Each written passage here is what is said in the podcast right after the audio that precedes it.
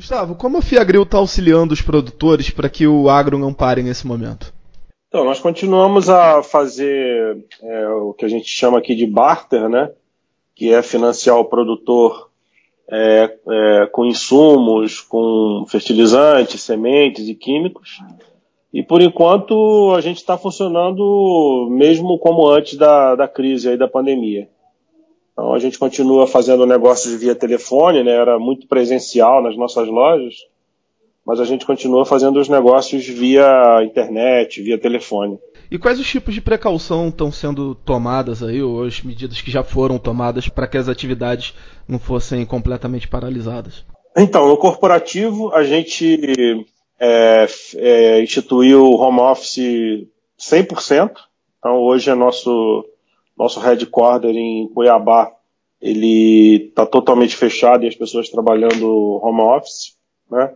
As lojas, a gente está com o mínimo possível de, de gente, até porque até semana passada vários municípios proibiram qualquer tipo de atividade, mas essa semana já liberaram.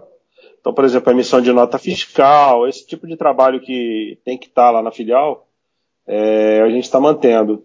Todo o resto também dentro das filiais tem feito home office, até a parte de vendas. E, obviamente, quem fica na, na filial, a gente está suprindo com máscara, suprindo com álcool gel, o mínimo de, de higiene, orientação de higiene dentro dessas das normas aí da OMS.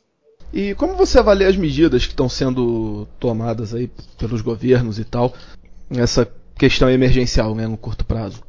Então, é, eu acho que são fundamentais para autônomos e que, enfim, quem tem, quem nem estava empregado antes, né? É, saiu uma ontem com relação à redução de horas, é, de, de, horas trabalhadas, né? Com, com redução de salário também. A gente está estudando. É, por enquanto, o que vem a ser financiamento para safra, esse tipo de coisa, a gente ainda não tem uma perspectiva de como é que vai funcionar isso. Né? Nós estamos bastante ligados nisso aí, porque com essa crise toda, a liquidez financeira, a liquidez de banco eh, tem reduzido, né? Os bancos têm mostrado aí que, que, que não vão suportar tanto assim, porque o risco é grande e tal. E a gente está esperando, está esperando medidas mais concretas, né? Que a gente já sabe que o BNDES também vai entrar. Mas até agora não apareceu nada é, especificamente para agronegócio. E quais são os obstáculos para o agronegócio, na sua visão, no médio e no longo prazo? Então, uma coisa que a gente está monitorando muito de perto é a logística, né?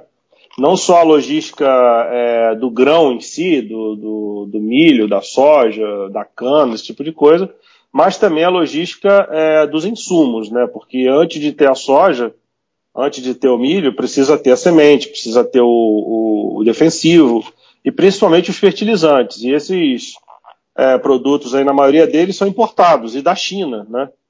Então a gente está muito ligado aí como é que vai se comportar porto, como é que vai se comportar a logística é, rodoviária terrestre, aí no Brasil, inland, né? É, então esse, esse, é um grande entrave que a gente está monitorando e por enquanto está tudo bem. Né? O pessoal aí na, na, ponta tem dado suporte aos caminhoneiros, o porto, os portos ainda continuam funcionando bem. Aí o segundo entrave, como eu falei, é a parte de financiamento. Né?